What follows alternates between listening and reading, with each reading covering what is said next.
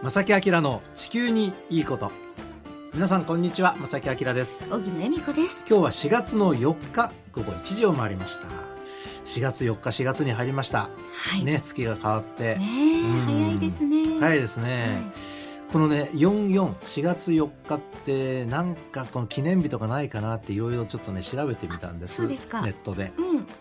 たらねとんでもないのに行き当たりまして、えー実はですね、はい1949年の4月4日1949はい北大西洋条約が締結。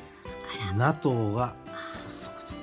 今話題というか題もうこのワードは毎日のように聞きますよねニュースで、ね。あのコロナがあってまたそういうね世界的なそういう動きがあってっていうのでなんとなくこう気分がねせっかく春なのにって感じしますけどもね。配うん。本当にうん本当にそんな気持ちですね、まあ、とりあえずそういう情報だけお届けしてねあまりあまりこれ深くお話ししてもねね。なんか暗い気持ちになってしまうのでしっかり僕らは、まあ、ウクライナを応援してということでしょうか。はい、で今日はですね、あのーまあ、地球規模のお話をちょっとね前半にはい。お届けしまあす。すごいですね。で後半はですねあのゲストをお招きしておりますのでね。あのなかなか普段の生活ではね接することのない海に関するねね。あのお話、えーお聞きできるということで、ね、楽しみにしておりますので皆さんもねぜひお楽しみにお待ちください。この番組は公益財団法人兵庫環境創造協会の提供と兵庫県漁業協同組合連合会の協力でお送りします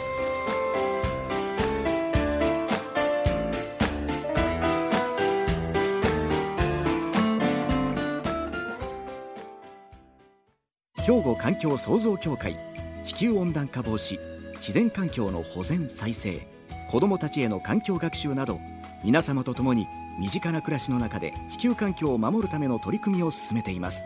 人と自然が共に生きる21世紀の豊かな環境づくりを兵庫環境創造協会。瀬戸内海日本海という広大な水産地を持つ兵庫県。漁業者が誇りを持ってイカナゴタコハモノリカキカニなどの新鮮な海産物を皆様に安全に提供し海の暮らしを豊かにする漁村の創造を目指します。兵庫県漁業協同組合連合会。さてまず今日はですね地球の北の端と南の端の出来事をお伝えします。地球の北と南ですか？はい、はい。あの日本っていうのは北半球に位置してますので今の季節は春になりますよね。ね。やっと春が。で一方南半球はもう正反対ですので今は秋になります。はい。当然その春と秋の一つ前の季節はって言ったら北半球は冬、うん。今年は寒かった。うんあの冬ですね。はい。うん。そして南半球は秋の一つ前なので夏になるわなりますよね。ええまあこれあの本当に基礎知知識なんですけどでもともと北極とか南極ねあの南北の地球の端っていうのは気温の低い場所なんですけれどももともと寒い場所なりに一応ね季節の変化っていうのはもちろん存在します。うん日本ほどはっきりはしてませんけれどもね。そうなんですねでそんな中実はですね先月の中旬にちょっと珍しい現象が起きたんです。北極と南極でほぼ同時期に平年を大きく上回る気温上昇が続いたんです。季節がね全く正反対なんですけども同じような気温上昇が続いたと、ほぼ同時期にですそれもね。同時期に。うん、その先月中旬ということですから夏のピークを過ぎようとしている南極大陸にあります南極高原。少し高地があるんですね。高原があるんですね、ええ。ここの観測点ではええ。先月の18日平年に比べてなんと40度以上気温が上がったと。すごく上がったんですね、でも上がっても記録としてはマイナス11.8度なんですけどもね。だから普段だったらもっともっと気温が低いのに平年よりも40度も高かったと。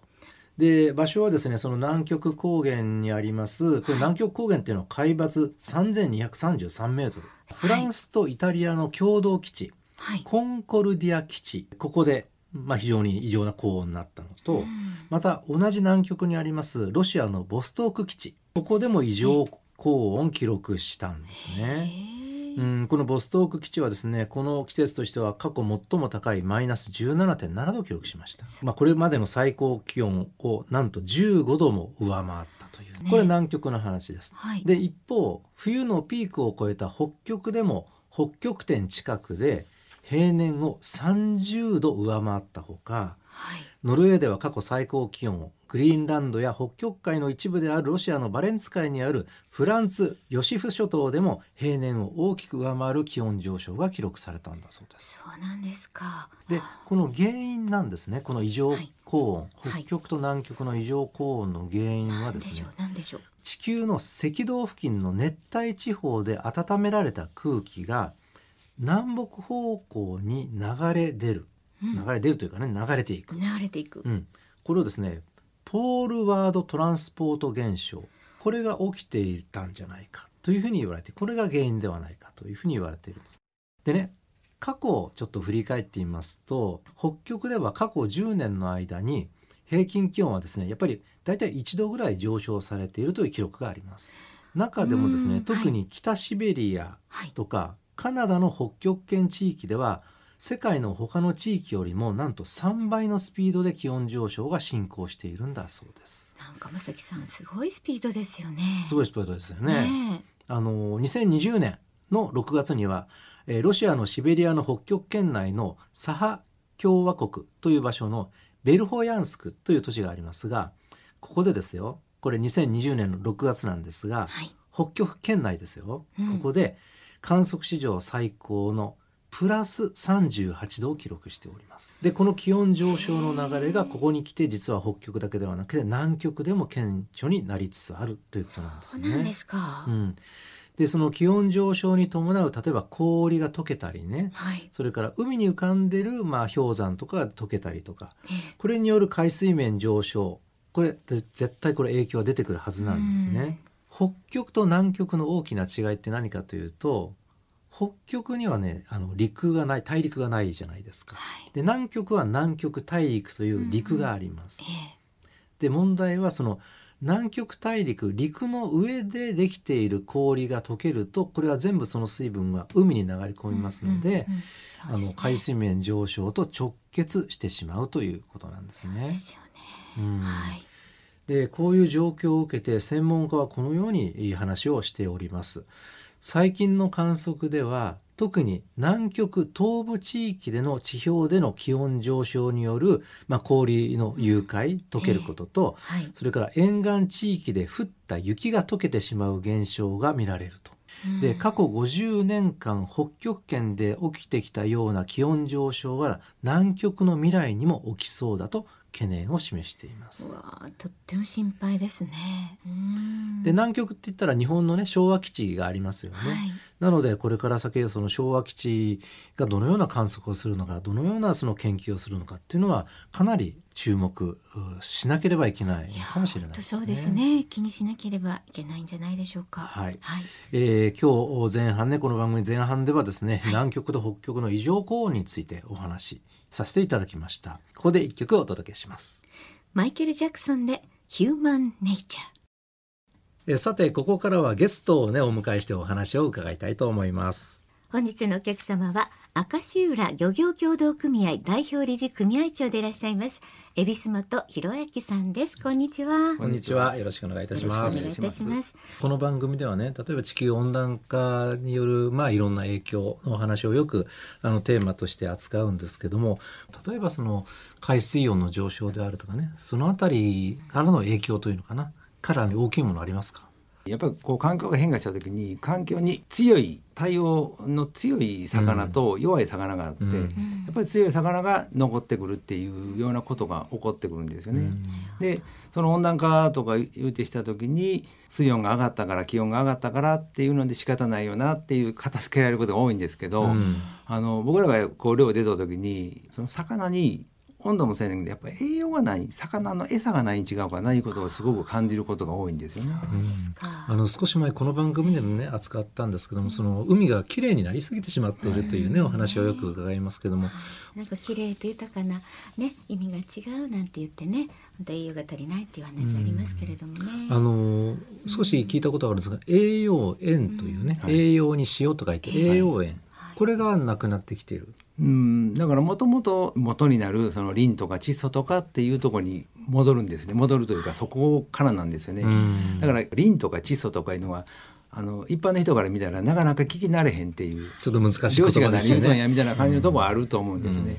そういう栄養塩っていうのが海に流れてあのそれを栄養にして増える珪藻とかあの、植物プランクトンが増えて、でそれをまた今度は動物プランクトンが食べて、ん。でそれをまた小魚が食べてっていう魚の餌物質循環のそういう循環があるんですよね。はい。だからそれがどっかであの崩れとん違うかなっていうのがやっぱうん僕らその漁行っとって感じるとこがあるんですよね。もう現場で感じることですよね。そうですそれはやっぱりここ数年特に顕著ということですか？うんまあ数年というかまあ10年以上前ぐらいからそれぐらいの。前から。だからもっと前から魚が取れなくなってきよるっていうのがあったんやけどそれが餌とか栄養塩とかっていうところに直接感じ出したのがもうこの10年ぐらい前やと思います。そのあたりのですから研究もだいぶ進んで原因がねちょっとどんどんこう突き止められてきてるのがここ10年ぐらいなんでしょうかね。だから魚が減ってくるって言ったら「いやお前漁師が取りすぎとんや」っていうのがまず一般的に言われることで。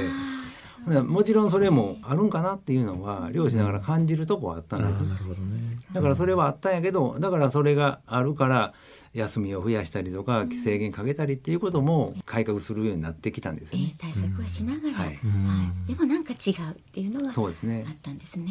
具体的にはどのような対策を取られてるんですか？いろんな行政とかに、まあ、県とか国とかに働きかけてやってもらいたいことっていうのをあの言うてることと実際その下水の処理とかいうのでもうちょっと緩和あしてもらわれへんかとかいうので、うん。あの働きかけたりとかいうのがある。ほんならお前ら漁師は一体何をするんやっていうとこで、うん。した時にその海の底を耕して栄養を出すような海底コーンとかああのため池の水を出すような貝掘りっていうのを農業の方農業者の方と一緒にやらせてもらって、うん。とかあの森に木を植えるとか、うん。いうような活動もあの、まあ、地道な活動ですけどやらやってます。あの海苔の栄養とか調べたりとかの研究所があってそこで調べてえーしたりとか水温のその上下の循環とか、あー言うて調べた時にリンとか窒素とかの栄養がない、栄養がないのを川から流れてくるっていうのが、り陸域からこう流れてくるっていうのがあるのと、はいうん。あと外洋からあの外の外海からこう入ってくるっていう栄養と、うん。うんあとはその海底に沈んだのがこう上がってくるっていうのもって言われたことがあるんです。うんほんならこの下の折るのを巻き上げさすんはどうやったらいいんやろなっていうのが、そういう耕してしたら上がってくるん違うかっていうのが多分発想やったと思うんです。うん。ほんまあの海の中で見たら、うん。あの知れたもんなんですよね。うん。でもそれの積み重ねやと思うんですよ。でも兵庫県の中の内海のあの瀬戸内海が播磨川の大阪湾とかいうとこと淡路うん。ぐるりとしよったら結構ほとんどの組合がその海底ゴムに取り組まれとんで、そうなんですか。そうやって考えたら割と広い範囲に及んでですね。淡路の周りと、あの播磨大阪湾っていうところの、うん。うん。だから表現はやっぱりそんなにやっぱり熱心にやっとるとこやと思います。全国的にもちょっと進んだ取り組とみ。とこやと思うんですね。でそれがやりだしたのがもう10年ちょっとぐらい前なんで、うん。まだ、うん。あの浅いは浅いんですよね。あー実際そういうことをされてるっていうことを多分ラジオを聴る皆さんもほとんどねご存知長いと思うんですけども、例えばこう皆さんにこんなことやってるんですよっていうねそういう情報発信もすごく大事だなと思うんですけどもそのあたり何かされてるんですか？赤石浦の組合ではそのやっとることをどう発信したらいいんかなっていうのをいろんな人に相談していった時に、うん。動画を作ったらどうやろなっていうので、ああ、今の取り組みを動画にしてそうですね。配信しようだからどうどういうことやっとるんやっていうのもそうやしどういう思いでやっとるっていうこととか、うんうん。あのまあ、海底コーン自体が説明するのもなかなか口ではあのどう言ったもんかなっていうのがあってでそれをちょっと動画で見てもうたらどうやろな、でチラシを配ったりしたらまず発信っていうことをちょっと心がけてやってみろかっていうのが、去年にそんな動画を作ってみたんです。そうなんですね。荻野さんなんかこう、はい。プロジェクトがあるんだそうですね。はい、ちょっとお聞きしたんですけれども、豊かな海へ海底幸運プロジェクトというねえ動画を作りになってなんとですね2022年、まあ、今年に入ってから2月14日サステナアワード2021伝えたい日本のサスティナブル表彰式にてサスティナアワード農林水産大臣賞受賞されてるんですよね。あそうなんですすごいんですよ。ということはやっぱり取り組みは先進的ってことですね兵庫本県当に、ね。ええすごく進んでいらっしゃってなんか浜プランっていうのもあるんですよね。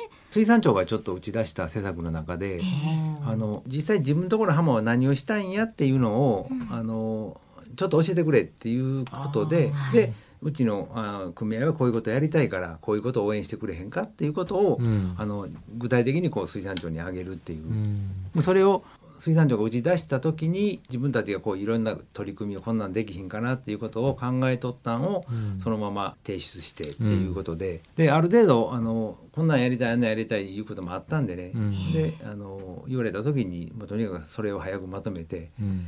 でもどうせやるんやったら一番に出したいなと思って、うん。まとめて出したいした時に、あの第一号で。はいいやその積極性は多分ね国には伝わってると思います。伝わってると思います。はい。そうかそれぞれ地元でいろいろ活動されてるけどそれを国としてちょっと統一して意見を吸い上げてっていうそんな動きなのかな。ねそれは効果ありそうですね。え、ねえ本当に。その第一号がもう明石の方でされてるということでね。だからそれが発信2014年やからね、はい。結婚も前の前話になってる。ですよね。うんうんそうですね。えまあそろそろその成果というのがね、そろそろ出てくる時期なのかもしれませんけども、ね。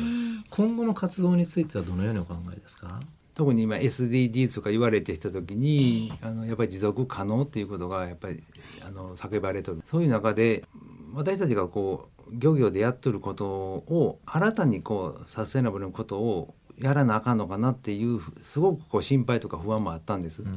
でそうした中であのある人がこう遠く目に来られた時にねもうやっとるやないかっていうこういうこと、こんだけあのやっとることをもっと発信せなあかんよっていうことを、うん、言ってくれたことがあって。そうですか。だからあの自分たちが新たにこうな取り組まなあかんと思っとった、えーじゃなしに今やっとることをもっとこう知らしめることとかやっぱりもっと高めるっていうことをうん。やっていったらええんやっていうことでちょっとこう安心したというか。うん。うん。今までやってたことが間違いではなかったっていう裏付けになるかもしれないですね。でそれが外から見た人にそう言われたんで、ん。あのやっぱり改良せなあかんこといっぱいいっぱいあるんやけどね、うん。いあのいろいろんな取り組みせなあかんこともあるんやけど今やってることが間違いないっていうことの方向性が出たっていうことはちょっと大きいなと思って絵は思っとんです。なるほどね。はいあのこの番組でねあのお越しいただかないと僕もその現場のね、ええ海に出ていらっしゃる方とお話をする機会さえそうです。ほとんどないですよねね、わからないことだらけですよね、私たちは。そうか、ええ情報発信がすごくこれから先は大きなテーマ、なんか熱い思いも持ってらっしゃるし、はい素晴らしい。まあはい。今日はラジオですけど、緊張しましたか？大丈夫ですか？頭真っ白になってます。いえいえもう人前とお話しされる機会もね、うん。もう組合長さんでいらっしゃるから多いかと思います最後に何かあのラジオをお聞きの皆さんにこれだけは言いたいというのもしあれば、はい。お願いします。一般的に漁師とか漁業とか言ってしたら魚を取るんが仕事やっていうそれだけをやってるっていうイメージがやっぱり大多数やと思うんです。でもそうやなしに魚も取るけどやっぱり魚を取れるために美しく豊かな海を目指してっていうことのとそういう環境とかいろんなところの取り組みっていうことも結構いっぱいやっとるんですよね。だからそれそういうこともやっとるんやって知っていたいただきたいのとあとはそれをみんなと一緒にやっていただきたいなっていうのがあの今あの感じているととこと思っているところです。本当ですね。まあ、これからもあの安全に気をつけてはいお仕事励んでいただきたいとはいどうもあ思います。りがとうございますはありがとうございました。ありがとうございました。本日のお客様は、明石浦漁業協同組合代表理事組合長でいらっしゃいます、恵比寿本博明さんでした。ありがとうございましたありがとうございました。兵庫環境創造協会地球温暖化防止自然環境の保全再生子どもたちへの環境学習など皆様と共に身近な暮らしの中で地球環境を守るための取り組みを進めています。人と自然が共に生きる21世紀の豊かな環境づくりを兵庫環境創造協会。瀬戸内海日本海という広大な水産地を持つ兵庫県。漁業者が誇りを持ってイカナゴタコハモノリカキカニなどの新鮮な海産物を皆様に安全に提供し海の暮らしを豊かにする漁村の創造を目指します。兵庫県漁業協同組合連合会。さてここでですね番組にいただいたお便りをご紹介させていただきます。はい、いつもたくさん皆さんありがとうございます。はいありがとうございます。ラジオネームまさっこさん。ありがとうございます。ありがとうございます。丹波篠山市からいただきました、ね。えこんにちは。こんにちは。まさきさん荻野さん、はい。え最近温暖化を実感したのは今お彼岸なのにツバメが我が家に来ており、うん例年に比べて早いだけなのかこれからはこの時期になるのかそういえば桜の開花も昔は入学式の4月の頃でしたが今は3月末の卒業式の頃になってますね。てんてんてんといただきましたまさきうさん。んそうですね。あの温暖化の影響ってやっぱりいろんなところで出てきて、まあそのツバメとかね桜が温暖化がもう原因なのかどうかっていうのはなかなかねあの別の原因ももしかしたらあるかもしれないですけれどもうん。現象としては間違いなくなんかおかしいですよね。確かにツバメ今年早い、早いですね。うん、それからその確かに桜って言ったら大体入学式のねそうでしたあよね。写真撮る時に桜のええ木バックにとかはいだったのが今は卒業式になってしまってると。そんなメッセージをいただきましてありがとうござはいい、ます。ありがとうございます。はいで、あの4月のもう第1週ですので、あのプレゼント、ねはいまさん、この方プレゼントの当選とさせていただきます。はいえこんな風に皆さんからもいろんなメッセージお待ちしております。おはがき、お便りの場合は、郵便番号650-8580、ラジオ関西、正木明の地球にいいこと。ファックスでは078-361-0005。メールでは、まさきアットマーク、jocr.jp こちらまでお寄せください。お待ちしています。はい、お待ちしております。ということで、正木明の地球にいいことは、今日はこの辺でお別れいたします。ご案内は正木明と、荻野恵美子でした。それではまた来週。さようなさようなら。この番組は公益財団法人兵庫環境創造協会の提供と兵庫県漁業協同組合連合会の協力でお送りしました。